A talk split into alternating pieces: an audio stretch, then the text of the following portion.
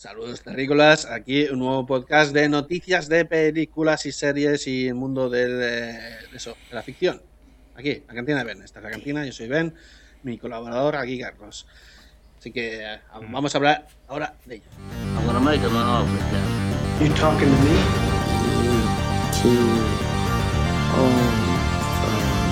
May the force be with you. Elemente algo aquí. Or do not. You can't handle the truth.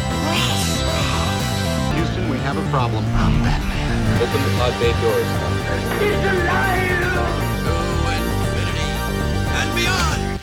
I'll be back. Bueno, semana eh, 43 del año, noticias de esta semana. Eh, bueno, vamos a hablar un poco de la situación, la situación del cine en general. Como no, es, es tendencia estos días, la pandemia es normal. Así que nada, eh, bueno, eh, AMC, los cines, eh, la cadena de cines AMC, pues eh, alquilan las salas. Se ha puesto mucho de moda. Ya hablamos una vez de que Cinese ya lo hacía, pero ahora ya se está extendiendo Sí. en todas las eh, cadenas de, de- de cines, donde tú puedes alquilar la sala para tus eventos privados, ¿vale? Más o menos ronda entre los 99 eh, dólares o euros, depende de dónde vayas, hasta los 300... A ver que lo tengo por aquí. 349, depende, depende de qué depende. De las películas que escojas y más o menos del evento. ¿Por qué? Porque te dejan escoger, hay un catálogo de películas, en, en AMC ofrece unas 34 películas en- para escoger, entre películas an- antiguas, como puede ser Jurassic Park, o como las nuevas, ¿vale? Entonces las viejas te cuestan 99 el pase, ¿vale? Y las Ujú. pueden subir hasta los 149. Y luego hay unos extras que tú puedes, por ejemplo, eh, te hacen pagar, me parece curioso esto, te hacen pagar un recargo de 250 dólares si traes tu comida fuera del establecimiento. O sea, si tú te traes ¿Qué? tu bocata, ¿vale? Te hacen pagar Sí. por la... A ver, claro, no, no es individualmente, sino es en grupo. Piensa que estos eventos son para 20 personas, máximo Multitud. 20 personas. Es otra cosa que me parece un poco rara. Si la sala Sí, tiene 200 sillas, ¿por qué no puedes traerte Claro. 200 personas? el aforo, el aforo limitado en, la- en efecto de pandemia es el 50%. Si tienes 200 son 100. Ya, ya, vale. Claro. Pero depende de las salas, hay salas que son mucho más grandes y, y tal. Sí, entras- hay salas de 500 personas que pueden entrar 250 en aforo del 50%. ya está. Pero que 250 dólares por traerte el papeo, Sí, eh, ¿cómo? o sea, te, 100 dólares, o sea, 99 por alquilar la sala. Vale. sí, la Y película. de paso puedes película elegir no, película. No, no de estreno. O sea, película. No de estreno, su película tal. Y haces un evento. Mm. Y luego vas con tu catering Sí. y te dice, eh, ¿dónde vas? Exacto. Para. Ahí.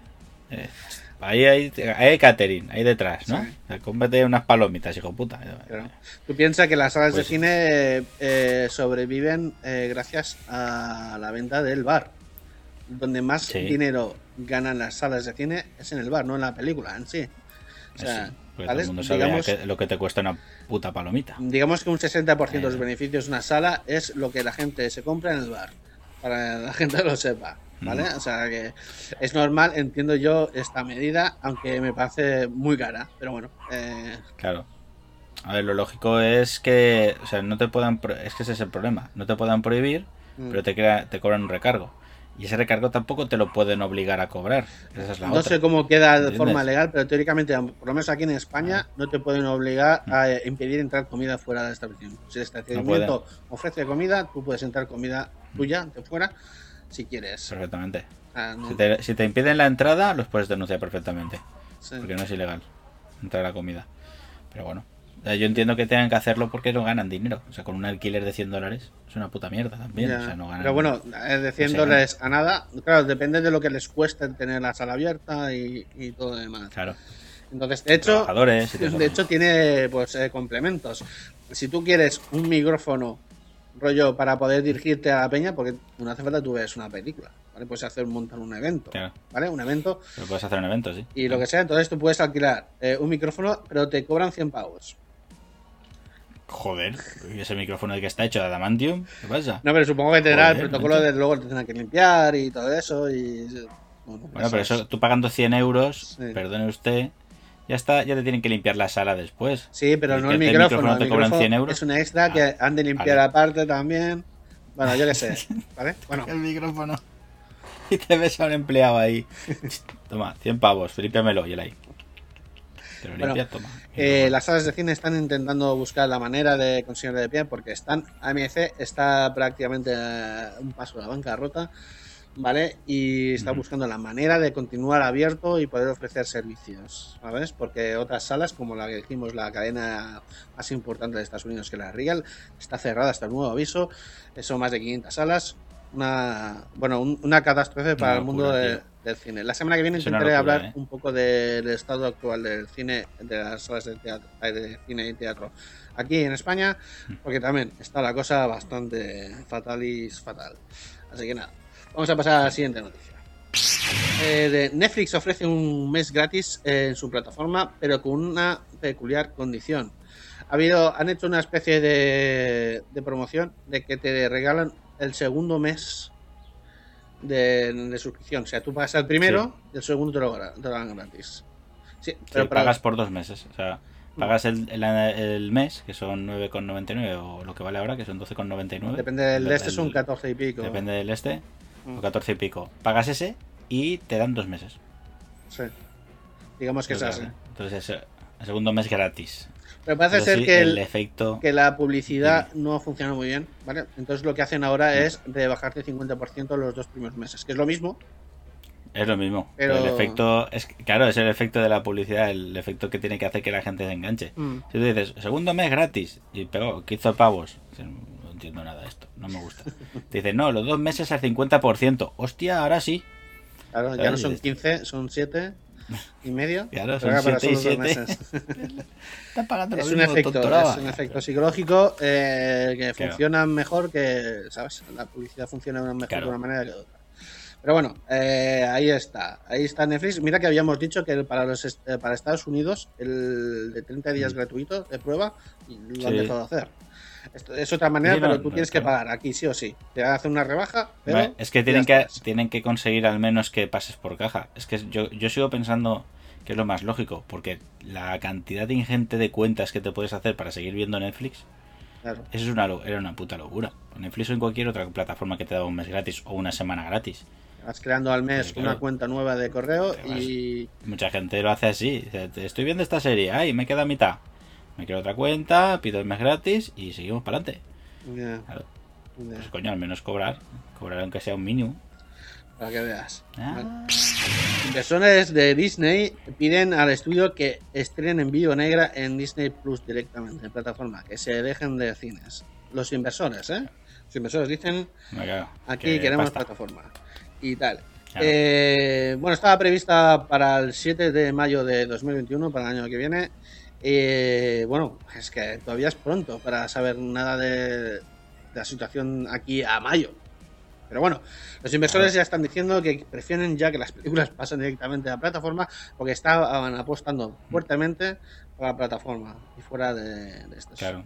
Lo que Hombre, pasa, Si está funcionando Sí. la plataforma, claro, sí, es sí, que es eso. es lo que quieren hacer. está Eh, que, mm, pero ¿qué pasa? Eh, los ejecutivos, no los inversores, los ejecutivos de, de Disney, claro, eh, ven que las películas eh, que han costado una barbaridad, como eh, la de Mulan, que estaban previstas para el cine, eh, no, recau- no, no ganan lo mismo en la plataforma, ¿vale? Porque están pensadas Claro. para un impacto grande en las primeras semanas de estreno, donde recaudan el dinero y beneficios, ¿vale?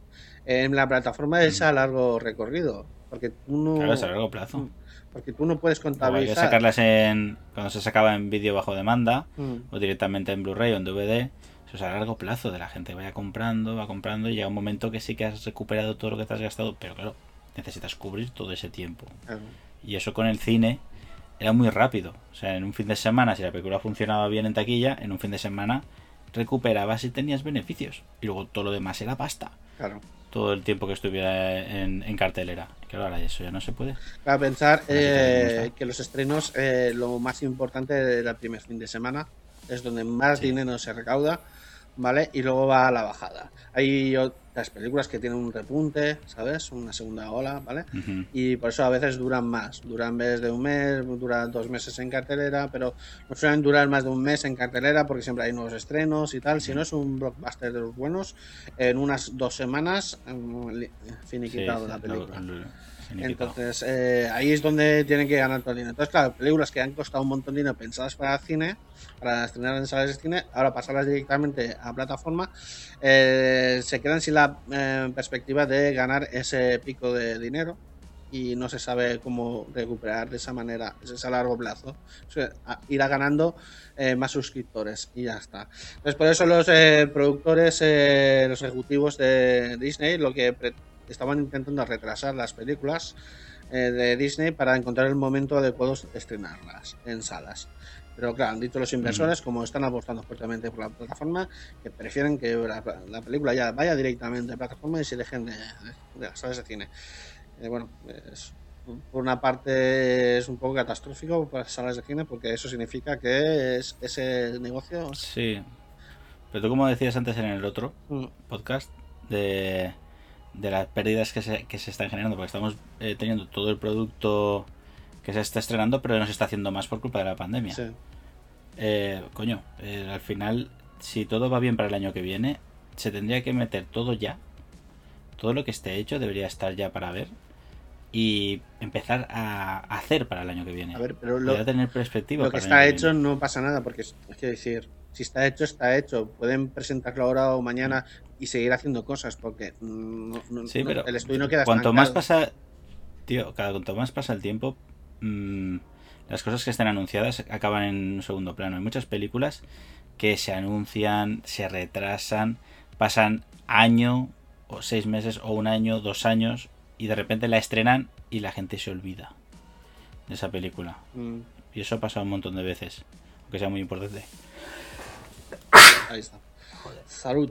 Pues eh, sí, la cosa está un poco así, eh, pero yo entiendo que cuando lo vayan a estrenar meterán en toda la máquina de propaganda para levantar los ánimos y el hype. Pero bueno, es verdad que si tú anuncias, en el mundo de videojuegos pasa lo mismo, tú anuncias un juego y luego hasta 3-4 años no sabes tú cuándo sale, ¿sabes? Lo Claro, anuncian en un E3 Claro, y pues muy bien, lo están anunciando en E3 ya saldrá. durante 3-4 eventos, años eh, seguidos. Y bueno, vale, Ya, pero tú imagínate la promoción de la Viuda Negra. Si durante todo este año tenemos promo, promo, promo, o de Wonder Woman, Sí. 1984, promo, promo, promo, promo, se retrasa, se retrasa, promo, promo, promo, Bueno, todo el puto rato. Ahora que ha sacado Eh, de Wonder Woman, Sí. eh, Sí, están planteándose a estrenarla en plataforma también. Sí, a lo mejor ya ni da estrena en les da rabia. Claro, es lo que está pasando, porque es una situación un poco de rabia, porque ellos están eh, haciendo todo lo posible para frenarlo y que se estrene, sí o sí, pero como va no va a haber, va a haber batacazo, que claro, incluso para diciembre no sé, las expectativas son malas. Mm, Porque la idea es que se estrene todo en diciembre para Navidad. Pero no va a haber Navidad. ya. Olvidaos. Os lo digo a la cámara. olvidaos de Navidad, Ol- porque- Olvidados de Navidad. Olvidados de. Navidad. Bueno, tiene una parte buena, es que ya no habrán reuniones familiares de aquellas de que... Por obligación, o sea, algo que te, te quitas encima. Sí, ¿no? Pero bueno, Sí. por la Se parte... el Zoom y ya está. Todos desde casa. ¿eh? Todos desde casa. casa. Y nada, así que. eh, Hmm. Por la misma línea, de hecho, esto os lo pasé vosotros ayer. eh, Sony no estrenará Venom, Spider-Man 3 o Cazafantasmas o Uncharted hasta que la situación de la pandemia mejore y es, se vea viable económicamente. Económicamente. Ujú. Esto que significa, bueno, son películas eh, ya pensadas para el año que viene, ¿vale? Pero ya han dicho que las fechas que tenían previstas de momento están en pausa Fuera. porque ya veremos a ver Esto va a ser. esto. Esto huele acumulado, ¿sabes? O sea, Sony va a seguir produciendo y acumulará estrenos, estrenos, estrenos. Y llegará un momento que pararán de. de- o sea, a lo mejor dentro de tres años te verás a Sony que no, está, que no va a hacer nada porque tiene como 10 o 15 películas por estrenar. Como siga así, ¿sabes? Bueno, Si no como funciona, si no lo, que hemos dicho es el efecto este que estamos viendo en que van retrasando. Mm. Eso significa que vamos a tener material para estos próximos eh, días, pero luego habrá un- una sequía, porque claro, no están produciendo ahora. Están esperando ahora que saquen Claro. estos videojuegos, hay estos videojuegos, estas películas, para ganar dinero, para que con ese dinero puedan hacer más producciones y, y van así. Entonces, claro, si lo tienen todo parado, no hacen Vale. las producciones porque no tienen el dinero de las ganancias de las películas que ya tenían hechas claro. y van así. Y ahora un Ujú. momento que habrá una. Se notará todo este vacío, habrá una. eh, una sequía de, de contenido. Y ya veremos a ver cómo, cómo, cómo irá la cosa. Entonces, estas películas estaban ahí, pues eso. Eh, para marzo, julio y noviembre del año que viene estaban eh, Mm. puestas estas películas. Y nada, dicen, bueno, sus de- declaraciones es, eh, no cometeremos el error de poner una película muy, muy cara de 200 millones de dólares en el mercado hasta que estemos seguros de que los cines abrirán y operarán a una capacidad significativa. Esto todo viene, todo esto viene a por la siguiente noticia. Warner Bros. eh, no quiere revelar el, eh, box office, o sea, el, dinero que han ganado en taquilla de Tenet. ¿Vale? ¿Por qué es? Esto porque es lo que estamos haciendo. Eh, Warner Bros. apostó a estrenar Tenet, eh, teóricamente película taquillera de verano, ¿vale? Para levantar un poco los ánimos con el coronavirus los y teatros. Pero parece ser que la taquilla no ha ido bien. No se sabe porque no han dicho las cifras. ¿no? De hecho, mira, eh, eh, las eh, productoras, las distri- distribuidoras y tal, eh, contratan a servicios eh, a- empresas, por ejemplo, una que se llama Rentrack, ¿vale? Y Comscore, que se dedican a recopilar información del, del, eh, dinero recaudado en taquilla, ¿vale? Y Mm. esa, digamos que por eh, pacto entre caballeros, ¿vale? Esta es información que las empresas con- eh, contratan, ¿vale? La reparten, la hacen pública para las demás empresas para que todos estén ahí controlando Para hipear. ¿eh? y, Claro. y tal. ¿Qué pasa? Que para Tenet, eh, eh, Warner Bros. pidió a las demás empresas a ver si por favor, tal, eh, dejarme no revelar el, eh, eso, taquilla de primer fin de semana hasta que tengamos bien la cosa. Entonces, digamos, las demás empresas así aceptaron diciendo, bueno, vale, eh, no nos importa, entendemos que tú estás haciendo un sacrificio para ver cómo está el tema, ¿vale? Pues Para probar, que nos beneficia a nosotros para ver cómo está el tema y tal cual, pues no hace falta que des los datos y tal. Pero bueno, parece ser que esto ha continuado. Eh, primer fin de semana, segundo fin de semana, no están diciendo el dinero recaudado y algunos eh, de- insiders dentro dicen que no ha recaudado para nada en absoluto, están muy alejados de lo que ha costado la película, o sea, no han, eh, no han amortizado la película en principio. Y bueno, pues no sé, es un poco caótico. ese es ahora el tema de los cines y ya veremos cómo queda. ¿Vale? Ah. A ver, si echas el Vale. de-.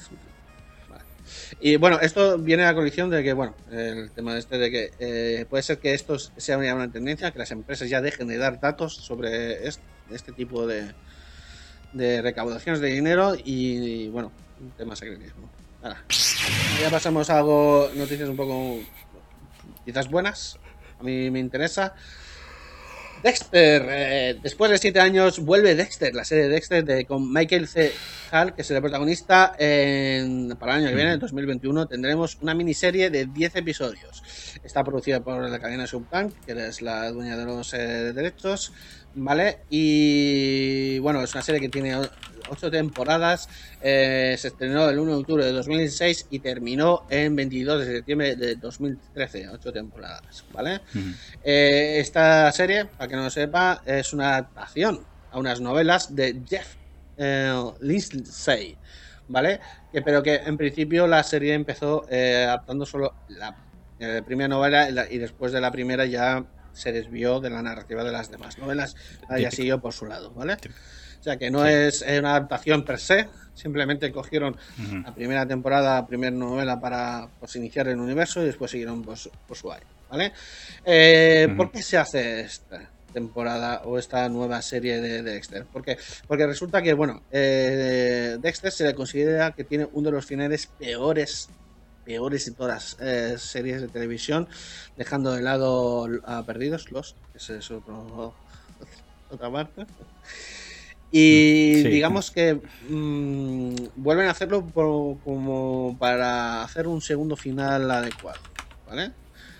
Eh, es un poco Bueno, confuso, lo veré. ¿qué decías? Sí. No, no, yo digo, bueno. Sí, que. ¿Tú la has visto la serie? Bueno. No, ni quiero. No, no, no te molaba el rollo. Ah, Yo, yo era muy seguidor. Mm. Yo me- ya lo sé. No me imaginaba que a ti te encantaría. Yo le seguía el rollo porque Bad, me, fan de Dexter. me- me hacía gracia. Me hacía gracia el, el estilo, el visual, el- la banda sonora. Me encanta bandas sonoras. eh, de hecho, me lo ponía, me leía unos libros de asesinos así con la banda sonora de, la serie también para darme ambientillo y tal. La, la banda Vale. sonora está muy bien. Eh, ¿Qué pasa? Vale. Eh, la serie tiene ocho temporadas, pero eh, las cuatro primeras fueron eh, hechas por el showrunner Clyde Phillips, que era el, además el guionista. ¿Vale? El, aparte también ejecutivo, productor de eso, las primeras cuatro temporadas. ¿Qué pasó? Que a partir de la cuarta, que se a hacer otras cosas, ahí empezó el showrunner, eh, digamos que eh, pasó a ser el, eh, o el productor, perdona, el productor fue el mismo actor protagonista, el Michael C. Sí. ¿vale?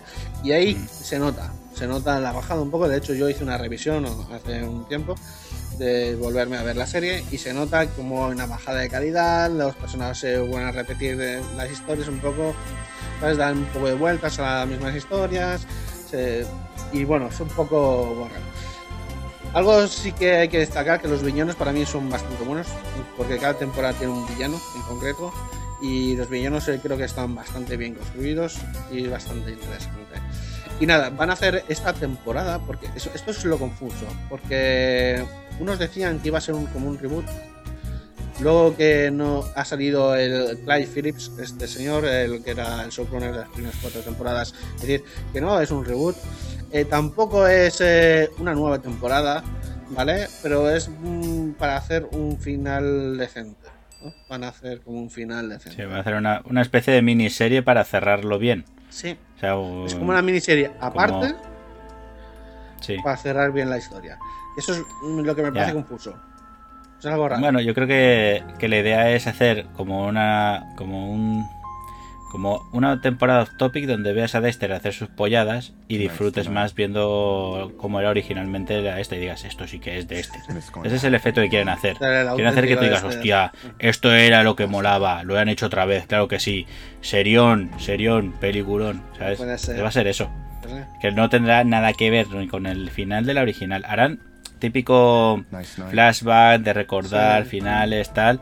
pero totalmente off topic. Da igual. Mientras se vea Dexter haciendo sus polladas, la gente lo va a disfrutar. Los fans, porque es lo que le pasó a Camino de Breaking Bad. La peli es más mala pegarle a un padre. Camino, pero sí. como sale personajes, hacen remember, todo el rollo. Oh, un final muy bueno para Breaking Bad. Vale. La verdad es que tú lo ves y ves al, al que hace de Jesse y dices, tío, es que no pega ni con cola que seas el Jesse de hace 10 años, porque evidentemente eh, Claro, es- es has que ¿dónde cambiado, tío, ya no eres el mismo, ¿sabes? De persona y se nota que no pega, que no pega aquello, ¿sabes? Además actúa diferente, es diferente. Eh, pues por eso, te lo estoy diciendo. Si es que va- se va a notar, se va a notar, Se eh. va a notar. Te digo, va a ser. La gente fan, muy, muy fan. Sí que es verdad que aquí no. lo que están diciendo que la serie, como ha pasado tiempo, el, el aspecto temporal de la serie va a respetar este tiempo de separación.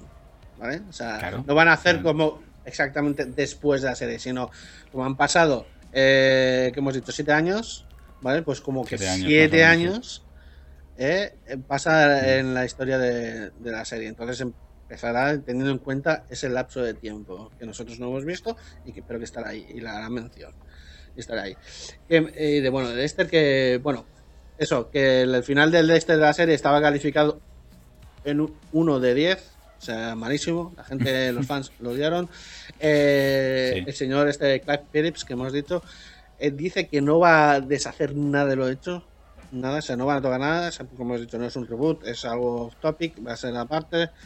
Ya veremos a ver qué, qué saldrá ahí. Para el año que viene, 2021, eh, otoño. Para otoño de 2021, esta saldrá. O sea, Vale. Ya veremos a ver qué. Vale, Yo estaré al tanto Vale. y informaré. muy bien. Pero ya me contarás qué tal. Ya te contaré. Polémica con una serie española, antidisturbios. Eh, lo está petando bastante. Ah. Dicen que, que está petando bastante. Pero ha tenido eh, bastante polémica antes y después. ¿Por qué? Porque aquí, por ejemplo, en España, mm, bueno, en muchos países también hay eh, sectores donde se critica mucho eh, la función de la policía, ¿vale? Porque algunos eh, indican que pues eh, hacen abuso de autoridad en muchas de las ocasiones. Entonces, eh, la policía no tiene una buena eh, Una buena imagen. una buena imagen, ¿vale? Entonces, hacer una serie de los antidisturbios, que es una unidad en concreto de la parte de la policía donde se dedican a, digamos, a intentar eh, parar los disturbios, pero digamos que han habido muchos casos donde se han utilizado quizás no de forma ética, ¿vale? Digamos, dejámoslo así, para no entrar en rollo politiqueo, ¿vale?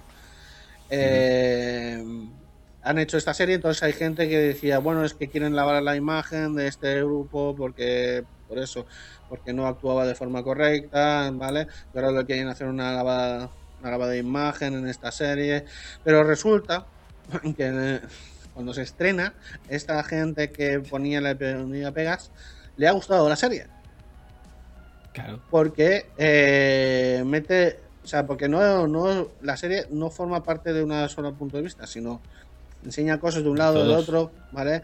No todo siempre es simple, no todo es blanco y negro, en las caras grises por el medio, pero la, ¿dónde Mm. está la polémica ahora?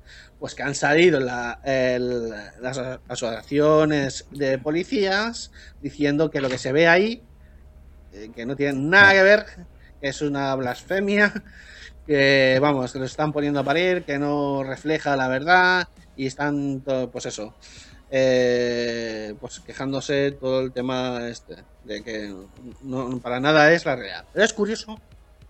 ¿Por qué? Porque esta serie evidentemente no se ha hecho así sin más. Siempre eh, han cogido asesores, gente profesional de verdad, que les ha asesorado eh, sobre dentro del guion. O sea, son cosas que han sido consultadas eh, con gente pues profesional activa. Gente, pues eso, hacen guiones y tenemos esta idea, esta, esta cosa, y lo consultan. ¿Qué os parece? ¿Cómo está enfocado? Y esta gente les da su punto de vista, pues mira, pues esto está bien, esto no está tan bien y tal. Entonces, luego, evidentemente una serie siempre va a ficcionarse de cierta manera para darle una cierta, pues, eh, eh, ambientación interesante, ¿vale? Sí. Y yo qué sé, eh, no sé, puede estar interesante. A mí, de hecho, yo no tenía Sí, mucho me- interés. Dime. Claro, yo no. Yo eh, el- vi un tuit de Manuel Uedo, el chaval este que hace vídeos en Twitter. Sí. Y puso un tuit en plan de que no para y le ha encantado que no que ha visto varias veces el primer episodio y que le mola. Y yo me llama la atención, me llama mucho la atención porque yo pensaba que iba a ser típica el mierder de, de chorradas que hacen en- con programas de policías en televisión, que son siempre tontísimos, aunque intentan ser serios. ¿Qué? O ¿Qué has documentales así.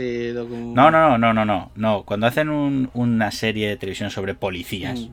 que se han hecho en España un montón, ¿vale? Son muy tontas. Son series policíacas que dan vergüenza. Como los hombres de pago. Vale. Por ejemplo, Para que es una serie que triunfó y que vuelve. Además, una, de- es una serie que vuelve. Vuelve, ya lo sé. Pero el hombre de Paco de cachondeo. Mm. Y luego está Policías que hacía Telecinco, que era. Oh, el comisario. el- los detectives. Que dices tú, Sí, claro, los cojones. Aquí en, España a ver detectives de ese estilo, anda, tira. Sí, no, Vale. es. Y ese rollo era muy tonto. Y esto parece que que hace un golpe de realidad. Y me molaría verla. Porque quiero. Porque Antidisturbios es, su- es hacer una serie que se llame así, que vaya sobre ese, ese grupo de policías. Es polémica pura. Mm. Pero pura. Por los dos lados. Aunque diga a la gente que le gusta, toda la gente que ha estado en, en manifestaciones sabe lo que es vivir contra un contra los antidisturbios. Y los propios antidisturbios lo pasan como el puto culo en esas situaciones. Sí. O sea, los dos bandos mola ver. Por eso me gustaría ver la, la serie. Tengo- tengo- me, la voy a poner eh, al final. La voy a ver. Porque Mira, me hace es, mucha gracia es ver lo que dice cómo lo van a mucha gente que, que estas mismas asociaciones de policía están haciendo publicidad. Mm. Eh, el, Claro. el de estos Ahí me pica. Stranger, ¿no? El efecto Stranger. Claro. Cuanto peor Sí. hablas, más publicidad le estás haciendo y la gente va a ir a verlo por curiosidad. Mm. Entonces, Claro. eh, yo también, ¿eh? Claro, Es alguna serie que no tenía para nada en mi radar, diciendo, mm, no me llama mucha atención. Además Pero- española, que, que a mí siempre me corta el rollo, que sea española. es otra. Pero Luego, pero bueno, a mí las series bueno. españolas me cuestan mucho lo intentaré. y le daremos una oportunidad, a ver qué tal. Así que, no sé. Podemos ver. Sí, sí. El Lo primer episodio al menos. Lo curioso es que, claro, eh, además, eh, esta serie pidió, pidió material real de la policía, ¿vale? Y por eso en las créditos le hace mención como agradecimiento por habernos facilitado material, no sé qué. Claro, ya esta asociación están saltando ahora diciendo que retiren ese agradecimiento, no queremos saber nada de tal y cual, ¿sabes? Claro. Y bueno, ¿Sabes? Pasa tres pueblos. Sí. a ver, Claro, habrá a que lo verlo, a ver qué la- tal. Pero claro, evidentemente, Por eso. a ver, todo, todo tiene sus cosas buenas y sus cosas malas. Entonces en- entiendo que eh, significar cosas negativas del cuerpo pues no mola. Pero, Claro. pero- Tú piensas que en, eh, aquí en los antidisturbios, aunque el efecto, para mí en las noticias siempre es el efecto contrario. O sea, ellos van a velar por la seguridad y acaban, algunos acaban liando la pardísima y otros acaban haciendo su trabajo bien. sí. Y a la vez está la gente que en, los, en las manifestaciones la lía pardísima que no tenía que estar haciéndolo Sí. y otros que son muy pacíficos que se llevan una hostia sin querer. Sin querer o no Eso- eso sin querer. doble, el doble efecto. No sin querer. Claro. Que luego hay, Exacto. hay bueno, hay vídeos de, también es verdad, eh, antidisturbios y policías haciendo actuaciones fuera de reglamento, como por ejemplo pisando caras, eh, patadas, codazos, ¿sabes? Eh, Todo eso. Cosas que no te debían Y hacer. luego, y luego, y luego gilipollas quemando containers o tirándoles cócteles molotov directamente. a Bueno, aquí habría, ah, yo tú- aquí podría, bueno, no nos vamos a meter en política porque aquí podría. Por eso, yo, con esto de, con estos ejemplos me refiero para que la serie, si lo, mani- si lo ha hecho bien, se verá esas dos caras. Eso es lo que quiero ver. Sí. Si es verdad que se lo han hecho bien. No Vale, ver vale. la serie. Vale, vale, pues nada, pues mira, eh, publicidad gratis le está haciendo la policía a la serie. O sea, es curioso porque es la misma policía que están dando publicidad. Sí, sí. claro. A mí me gusta. Habrá, Me gusta mucho. Dice, La policía te dice, no veas la serie, tú tienes Tú que verla. verla. Esa es la cuestión. tú lo tienes que ver. Hostia. Nada, pasamos Vale. al siguiente. Esa no hace Luego falta está la la. Justicia de Zack Snyder ya tiene título provisional para el rodaje de nueva escena. Al parecer, eh, bueno, esto no es noticia, te lo cuento ya a ti. Al parecer, están rodando Mm. tanto que parece que ya no tiene nada que ver con lo anterior. Y de hecho, Zack Snyder ha dicho: es que no voy a usar nada, nada de la anterior película. es que me das asque, Sí. asque. Te digo una cosa, le dieron eh, Warner le dio 30 millones de dólares para los reshoots. Sí, Se ha gastado 70 millones ya, ya está. de Zack Snyder. O sea que tranquilos. No os asustéis cuando se estrene el Snyder Cut. O sea, ya no sé, me parece muy curioso, eh, pero bueno, ya veremos a ver qué tal, porque parece ser que la está rehaciendo totalmente, directamente, Claro, por supuesto. con la excusa esa, no, no, pla- voy a rodar unos planitos aquí y allá para tal, no, no, la está haciendo entera de- desde cero.